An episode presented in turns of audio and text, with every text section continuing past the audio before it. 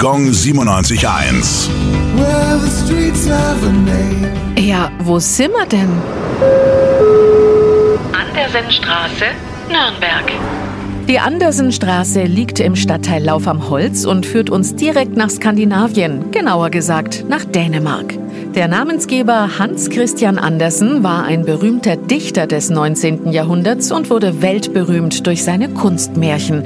Bis zu seinem Lebensende schrieb er 168 Märchen, darunter Das hässliche Entlein, Die Schneekönigin, des Kaisers neue Kleider oder Der standhafte Zinnsoldat.